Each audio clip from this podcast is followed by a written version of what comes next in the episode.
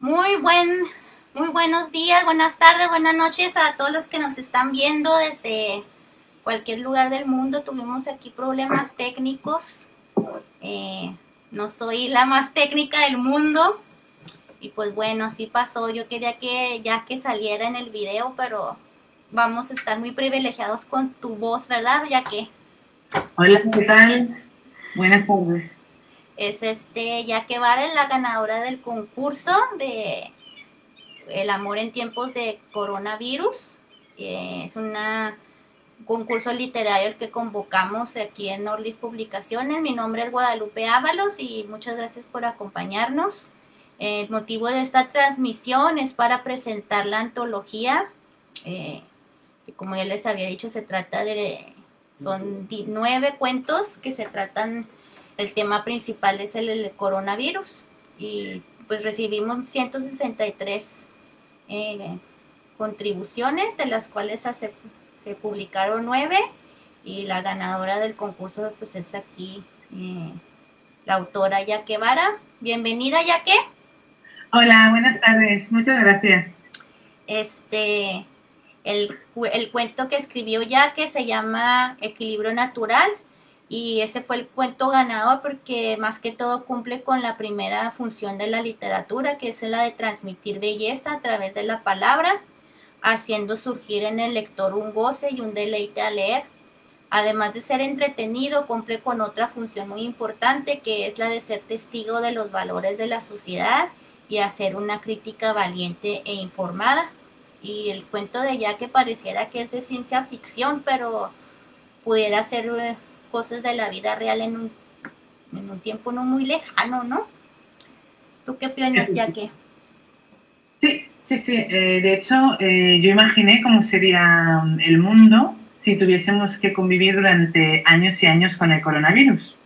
Entonces intenté describir un futuro distópico donde se instaura un sistema totalitarista y opresivo y donde los individuos son perseguidos si no cumplen con las medidas de seguridad y con los distintos confinamientos que los gobiernos imponen una o dos veces eh, al año. Entonces, ese sería el contexto de mi relato, pero la historia se concentra en torno a dos personajes, el centinela, que es el garante del sistema, cree en él y lo protege. Y por otro lado tendríamos a su antagonista, sería Gaia, es una mujer que se revela eh, y lucha en aras de la libertad del pueblo. Entonces esta mujer representaría la esperanza en el futuro de, la especie humana. Eh, muy, muy interesante, a mí me gustó mucho tu personaje Gaia, y pero nos saltamos el pero principio, ya que queremos saber acerca de ti, de tu formación, cómo surgió el amor hacia la literatura, hacia los libros, hacia las letras. Perfecto, ningún problema. Bueno, pues eh, yo estudié dos años de psicología en Madrid y después en el 2014 me fui a Francia eh, como consecuencia de la crisis económica del 2008, mm. que bueno, no dejaba muchas posibilidades de trabajo en mi país.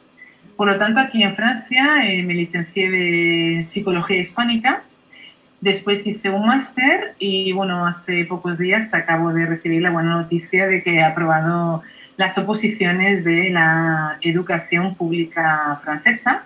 Por lo tanto, a partir de septiembre eh, comenzaré mi carrera como profesora al mismo tiempo que eh, termino mi máster. Y bueno, eh, me preguntabas mi amor por la literatura, ¿cómo nació? Bueno, yo recuerdo que fue prácticamente cuando empecé a, leer, cuando era muy pequeñita, empecé a leer los libros del barco de vapor y me acuerdo que mi preferido se llamaba Ingo y Drago, que era un cuento en el que un niño descubre un huevo en un parque y de ese huevo nace un dinosaurio. Y bueno, todo el libro trata sobre la relación entre ese niño y ese dinosaurio.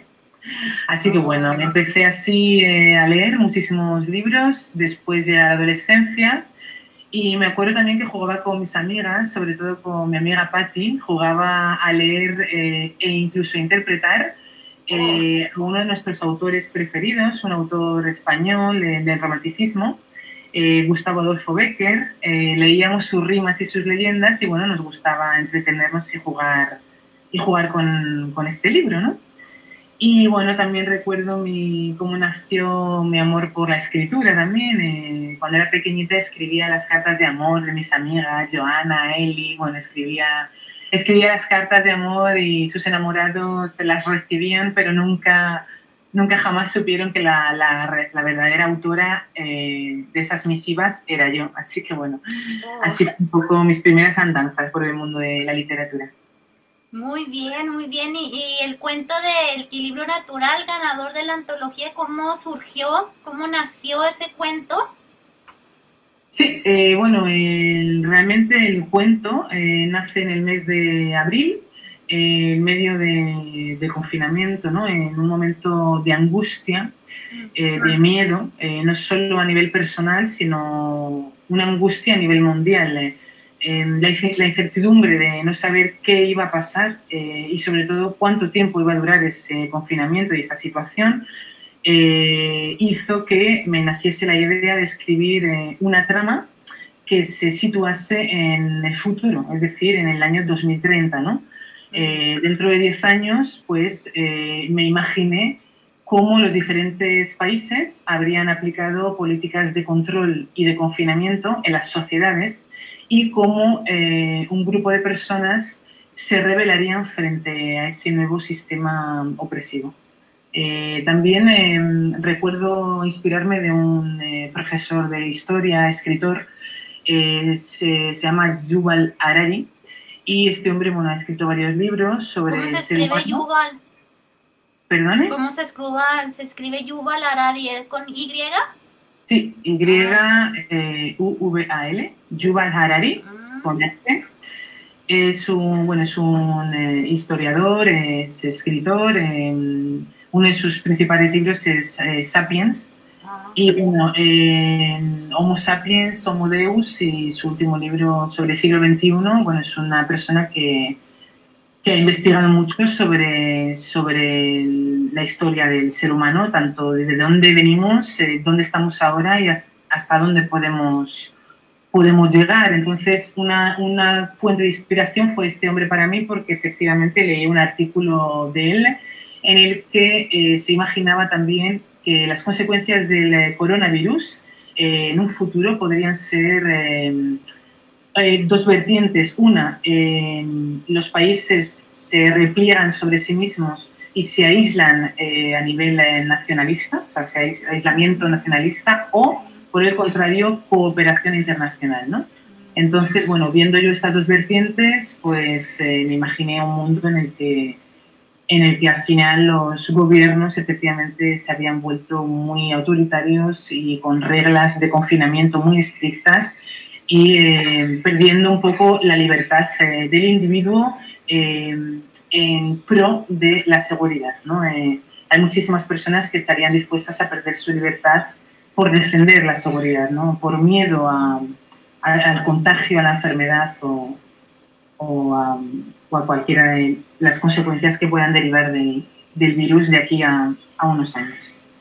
Y precisamente eso que acabas de decir es una palabra clave, esto del, del miedo que puede influir tanto en las personas y pueden salir reacciones, eh, aunque sean opuestas, ya sea que te que te aísles en tu caso, ya que sea que salgas, o sea, lo puedes hacer por la misma razón que es el miedo, ¿no? Y se me hace muy, muy, muy interesante tu cuento y la verdad es que invito a todos a que a nuestra antología y el ya el cuento ganadores ya.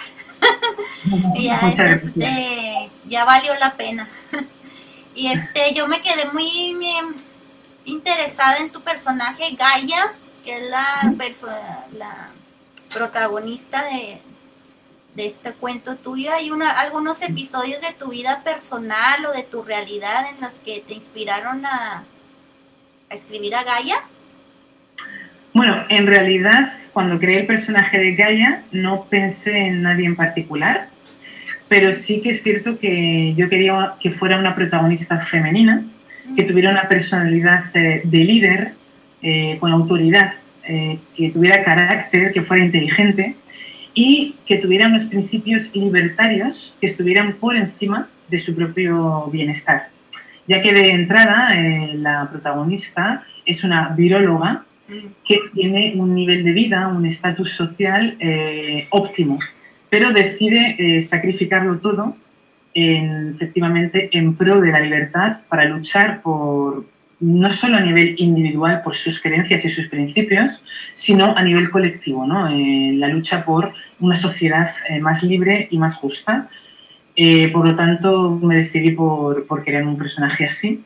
Y bueno, hay personas como mi madre que me han dicho que se parece un poco a mí, pero eso ya... Ella te conoce muy bien.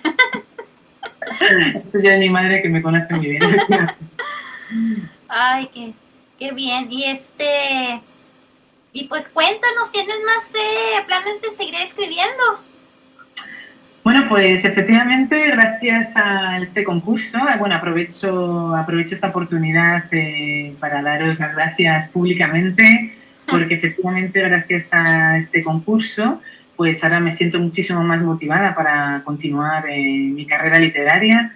Eh, recuerdo que durante la carrera de filología aquí en Francia, eh, me inscribí a un taller de escritura narrativa con el escritor y profesor uruguayo Juan Carlos Mondragón.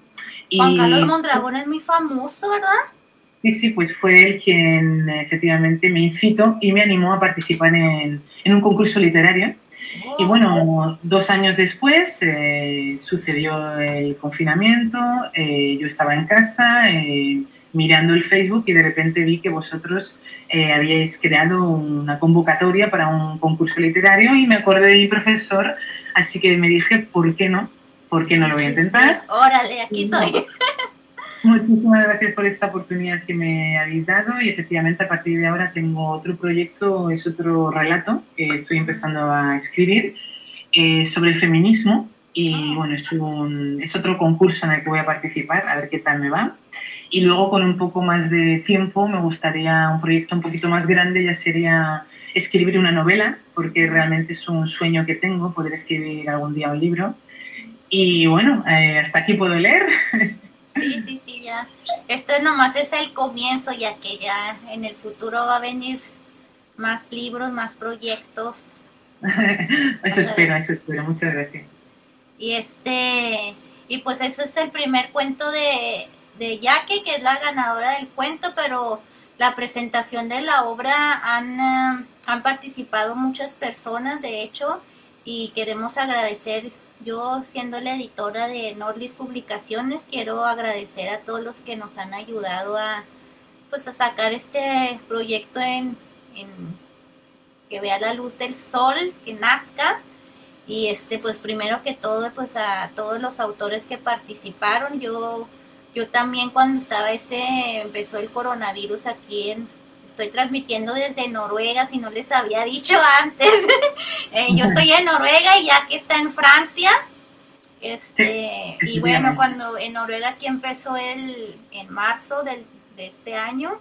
Y yo soy un tipo de persona que yo lo que siento, yo necesito como que depurar, yo necesito, sí, necesito expresarme escritamente para, eh, una manera escrita para eh, aclarar mis ideas, animarme, eh, motivarme, más que todo poner en orden mis pensamientos. Entonces yo dije, pues voy a, a, lo mejor en aquí en Nordis Publicaciones podemos ayudar a otras personas a hacer lo mismo. Y, y fue que nació la idea del, de convocar el concurso, pues para desahogarnos, para crear, para sanar, a lo mejor con que era una situación que la verdad nos vino a arruinar la vida a muchos en muchos sentidos y, y pues aceptar lo que no podemos cambiar y o sea no podemos salir de esta situación del, del coronavirus aunque nosotros queramos así está y no o sea muchos de nosotros tenemos parientes que se han infectado o parientes que han muerto inclusive y, y pues esos momentos son son momentos muy difíciles económicamente anímicamente, el, ánimo se decae. Pues yo quise contribuir de una manera, en mi granito de arena, en una manera un poco positiva y, yo cuando vi que empezaron a llegar los cuentos y que 50 cuentos y 57, luego 163 el día y luego todavía se terminó el concurso y todavía hay gente que me andaba y me decía, ¿puedo seguir participando? Que ya se haya acabado la, en la convocatoria. Y yo sí está bien y luego me preguntaron que si podían recibir categoría juvenil. Yo ni siquiera tenía planeado hacer categoría juvenil y que mandan este muchachos de entre 15 y, y 18 años mandaron 55 cuentos aparte de eso. Y pues al último resultaron estos dos cuentos que, que fueron muy buenos que yo dije yo esto no lo escribió un adolescente este no lo escribió un joven y sí eh, fue Maximiliano II Neira Torres, que escribió un cuento en, el, en el género narco, narcoliteratura o literatura de sicarios, no sé.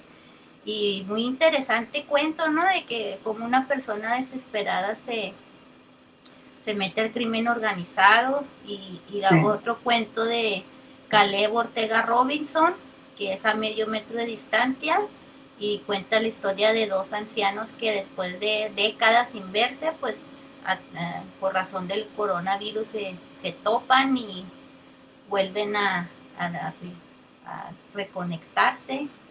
Y pues este, están también los cuentos de Julio Ocampo, que participó con el cuento Roma 2025, que es bastante parecido al tuyo, ya que, que trata también de, imagina una sociedad en el futuro, en el 2025, cómo está, cómo la sociedad reacciona y cómo cambió todo. Y muy interesante cuento también. Y este María del Rosario Lara también participó con un cuento que se llama La vida en cuarentena y ese nos relata la historia de una maestra universitaria en Nueva York, cómo reacciona el coronavirus a pesar de que todo cambia para ella. Eh, sigue, o sea, aunque su casa sigue igual, sus rutinas siguen iguales, todo, todo cambia, eso se me hizo muy bonito en el, en el cuento. Y tenemos también a María José Pertegaz del Monte, que ella participó con el cuento que se llama Todo o Nada. Y ese fue un cuento bastante cómico y divertido, que se trata de una pareja que ya estaba a punto de divorciarse y, y aprovecha la cuarentena para volverse a enamorar, hacer sí cena romántica. ¿Eh? Ese, cuento me emocionó mucho, la verdad. Sí, a mí también, así como organizaban la cena romántica y bailaron y sí, ese, cuento se me hizo muy bonito, yo como que como que no todo está perdido. y este Lorena Arana también fue una otra de nuestras contributoras, contribu contribuyentes, ¿cómo se dice? Sí, participó también Lorena. Sí, participó Lorena Arana. Es que yo ya no hablo español así todos los días. Y tú, tú hablas mucho francés ya que todos los días, ¿verdad? Sí, claro, vivo en Francia, así que más me vale todos los días en Francia, yo también aquí todos los días hablo en noruego y de repente se me se me chispotea así como dice el chavo del 8 en México. Bueno, entonces Lorena Arana participó con un cuento también que se llamaba Globo, se llama Globo Histérico y Lorena Arana es de Colombia y, vive en España. Y ella nos, eh, nos, pues nos hizo ver la vida interna de, de su personaje principal, que es una persona un poquito tóxica y vio cómo nos hizo ver con su cuento cómo podemos reaccionar a la misma situación podemos reaccionar de dos maneras totalmente distintas. Y también este está el cuento de Daisy Carla López Vargas, que ella participó con un cuento que se llama, eh, ay, ¿cómo se llamó el cuento? Al rescate. Y ese trata de una mujer que salva a muchos perros porque da un poco, un poco, un poco de luz a esta situación de que ahora con el coronavirus mucha gente decidió deshacerse de sus mascotas o los aventaba porque pensaba que, mm. estaban infectados o y mm. hubo mucho maltrato animal. no sé si todavía no he, no he visto muchas noticias, pero la verdad es que sí hay mucho maltrato animal a raíz del, del coronavirus también y pues ella da un poco de luz hacia esa problemática y también participé yo con un cuento, con dos cuentos, este, uno basado en la vida real, que vi en las noticias de un viejito que estaba muy triste porque su bar favorito lo iban a cerrar y organizó una colecta y salvó a su bar de la bancarrota. Entonces yo dije, esto está demasiado, o sea, esto supera la realidad la supera la ficción, la realidad supera la ficción. Y dije, yo tengo que escribir un cuento acerca de esto. Entonces, eh, el cuento es totalmente fictivo, ¿verdad? Pero lo que es este basado en la vida real es que sí existe un viejito que estaba muy triste porque su bar favorito iba a cerrar, iba a estar en la bancarrota y organizó una colecta y salvó a su bar de la bancarrota. Y pues esos son los cuentos, en resumidas cuentas, este son cuentos que son de ciencia ficción, de, de romance, de drama, de misterio. Y por ah, antes de que se me olvide, el autor de nuestra gran portada, HB Elmut de Colombia, también nos este, hizo una portada para la antología y pues estamos también aquí muy agradecidos con el con su talento que nos hizo muy bonita la, el título, la letra, los colores. También quiero organizar. Una portada que habla por sí sola, ¿no? Habla por sí sola, este, lo dice todo y pues estamos muy, muy satisfechos con su trabajo y también quiero agradecer a mi hermano y a mis padres que me estuvieron apoyando en el proceso. Yo estaba de repente como que, ay, que ya va a salir y estuve batallando con el software de la edición y todo y, mi hermano también estuvo dándome algunas ideas de la portada, por ejemplo eso del, si te fijas en la portada tiene atrás unos mapas de, del país y, eso, fue una idea de él y, y pues yo siento que tuve mucho apoyo emocional y moral de parte de mi hermano Jesús Bernardo Piñón. Quiero darte las gracias y pues este, ya estoy muy contenta porque ya mañana está lista. Bien, mañana está lista. Ya mañana en Amazon va a estar lista la antología para que la compren. Este, yo, yo traté de, de, ordenarle aquí a que me llegara a Noruega, pero se tardaba quién sé cuántos meses porque precisamente por el coronavirus, pues me llegaba hasta el pedido hasta septiembre. ¿Tú crees ya que? Y así que pues, pero si la ordenan en em, este, si la ordenan en, en, Amazon y están en España, en Estados Unidos, en Italia, en todos los países que Amazon opera, pues está, les llega en dos días la novela y en, en libro electrónico en versión Kindle, pues eso en cuanto le pongan clic ya ahí les va a salir en su en su tableta, en su iPhone, no sé.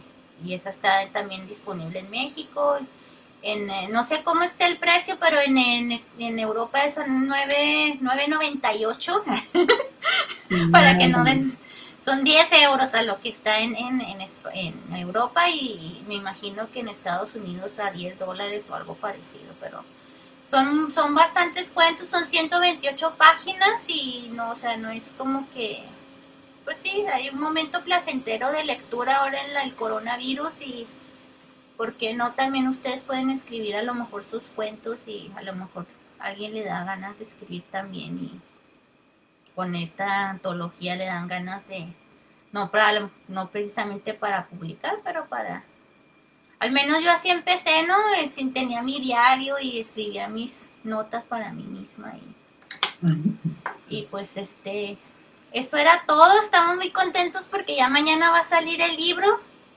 y este y pues espérenlo, mañana va a estar a la venta ya y, los invitamos a que adquieran la antología.